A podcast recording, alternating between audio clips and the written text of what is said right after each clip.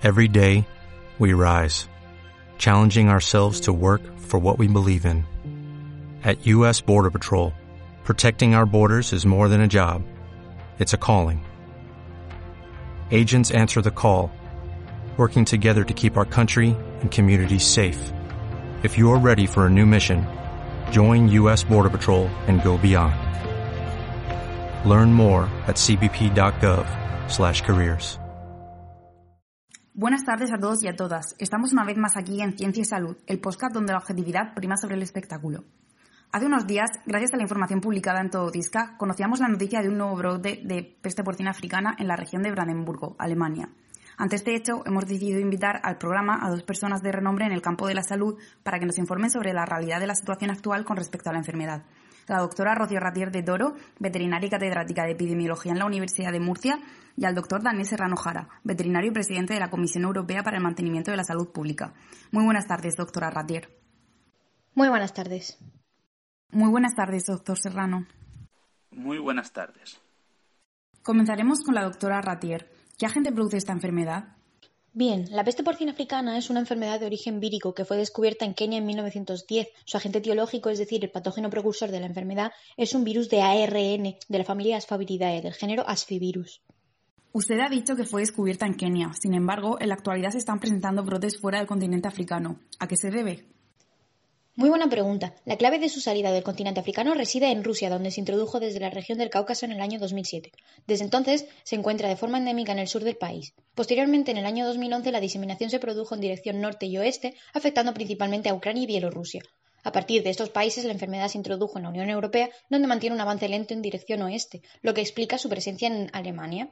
Debemos destacar también que en la isla italiana de Cerdeña la enfermedad se mantiene endémica desde 1978. Gracias a esto sabemos la cronología por la cual los diversos países de Europa Oriental y Occidental fueron afectados, pero ¿cómo llegó exactamente el virus? Bueno, aún no está del todo esclarecido, pero los estudios realizados por el doctor José Manuel Sánchez Vizcaíno y publicados en 2017 destacan que su entrada en Europa pudo deberse a tres factores: la alta y creciente densidad de jabalíes, entradas múltiples de la enfermedad a través de jabalíes infectados y la localización de explotaciones con pobres medidas de bioseguridad en zonas con alta densidad de jabalíes. En algunos de los países mencionados anteriormente encontramos numerosas explotaciones con ausencia de vallado, lo que facilita el contacto entre cerdos y estos animales. No hay que ser Sherlock Holmes para deducir que la clave reside en el jabalí. ¿Cuál es exactamente su papel en esta enfermedad? En primer lugar, debemos señalar que se trata de un virus muy virulento. El jabalí verrugoso puede portar el virus de manera asintomática, lo que dificulta ampliamente su detección.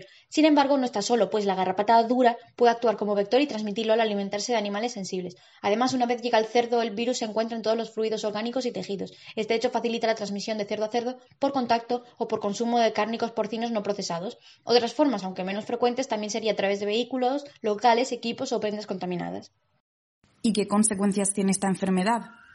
Aunque la peste porcina africana no representa una amenaza para la salud humana, no ocurre lo mismo con los cerdos. En estos puede darse desde cuadros crónicos hasta cuadros muy agudos, caracterizados por sintomatología nerviosa, fiebre alta, pérdida de apetito, hemorragias en piel y órganos internos, e incluso muerte entre 2 y 10 días después, pudiendo alcanzar tasas de mortalidad del 100%. Entonces, ¿cuál es el plan de actuación ante la sospecha de un brote? En caso de sospecha clínica, habrá que realizar una toma de muestras inmediata para realizar un diagnóstico laboratorial que permita su diferenciación con la peste porcina clásica, ya que es imposible diferenciarlas únicamente mediante la sintomatología. ¿En qué consiste el diagnóstico laboratorial? Se deben tomar muestras tanto de animales vivos con síntomas como animales muertos. De los vivos podemos analizar la sangre y en las necropsias de los animales muertos se tomarán muestras de encéfalo y médula espinal y a partir de ellos buscar el virus aislándolo o mediante pruebas serológicas. Bien, con toda esta valiosa información, ahora haremos una pequeña pausa y posteriormente continuaremos con el doctor Daniel Serrano.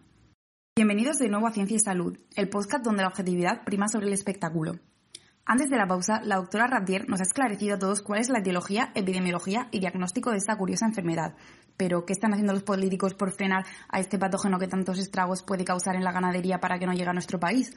Para responder a esta pregunta, contamos con el experto, el doctor Daniel Serrano. Buenas tardes de nuevo pues se están llevando a cabo varios planes de contención referidos a frenar el avance del virus de la peste porcina africana. Contamos con un Plan Nacional de Vigilancia que además ha sido reformulado este año mismo. El programa en cuestión persigue el demostrar la ausencia tanto de peste porcina clásica como de peste porcina africana, imposibles de diferenciar a simple vista, teniendo en cuenta el incremento del riesgo de entrada del virus de la peste porcina africana dada la situación en los países del centro y el este de la Unión Europea, así como los países vecinos como Rusia, Ucrania o Moldavia. Se está realizando un control serológico a un mayor número de partidas animales que vienen a España, así como una más estricta limpieza y desinfección de los vehículos de transporte de los animales vivos, concretamente, procedentes de los países con mayor riesgo. De esta forma, lo que pretendemos es demostrar el estatus sanitario de España como país libre de esta enfermedad, lo cual permitirá no tener un desplome en la exportación porcina, la cual se trata de uno de los sectores económicos más importantes del país, así como minimizar el riesgo de entrada gracias a una detección más temprana. Según tengo entendido, el Plan Nacional se basa en un principio de vigilancia activa. ¿Qué quiere decir eso? Lo que quiere decir es que partimos de cuatro componentes. Por un lado, la vigilancia serológica de las explotaciones a través de un muestreo serológico periódico de una población epidemiológicamente representativa a partir del censo porcino nacional. Una vigilancia de los movimientos intracomunitarios y de terceros países a través del análisis de serológico y virológico de partidas de animales que proceden de movimientos intracomunitarios y o terceros países. Además, los otros dos componentes se basan en la vigilancia en mataderos y de la fauna silvestre, concretamente del jabalí. Anteriormente, la doctora Ratier nos ha comentado la importancia del jabalí como transmisor de este patógeno. ¿En qué consiste la vigilancia de este animal? La vigilancia activa de los jabalíes se basa en un programa similar al de la vigilancia de la peste porcina clásica, que desde el 2014 incluye a la peste porcina africana. Se realiza una comunicación anual de los resultados de la vigilancia de jabalíes y se irán registrando los mismos. ¿Y qué puedes decirnos de la vigilancia pasiva? Por supuesto, un buen programa de control no puede excluir la vigilancia pasiva. Actualmente, las autoridades competentes de cada comunidad autónoma deben realizar campañas informativas de manera que todos los ciudadanos estén familiarizados con los signos clínicos de la enfermedad. Para terminar, nos ha comentado que se debe aumentar el control de la limpieza y desinfección de vehículos. ¿Por qué? Bueno, es muy sencillo. El 24% de los casos de propagación de enfermedades infecciosas en el ganado porcino se atribuyen al transporte. La peste porcina africana no escapa a este porcentaje, y el patógeno es tan fácil de transmitir como el de la fiebre aftosa.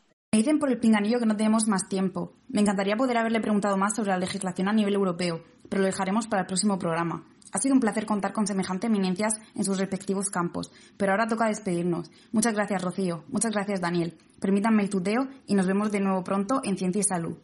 Adiós y muchas gracias. Adiós. Dale más potencia a tu primavera con The Home Depot. Obtén una potencia similar a la de la gasolina para podar, recortar y soplar con el sistema OnePlus de 18 voltios de Ryobi desde solo 89 dólares. Potencia para podar un tercio de un acre con una carga. Potencia para recortar el césped que dura hasta dos horas. Y fuerza de soplado de 110 millas por hora. Todo con una batería intercambiable. Llévate el sistema inalámbrico OnePlus de 18 voltios de Ryobi. Solo en The Home Depot. Haces más. Logras más.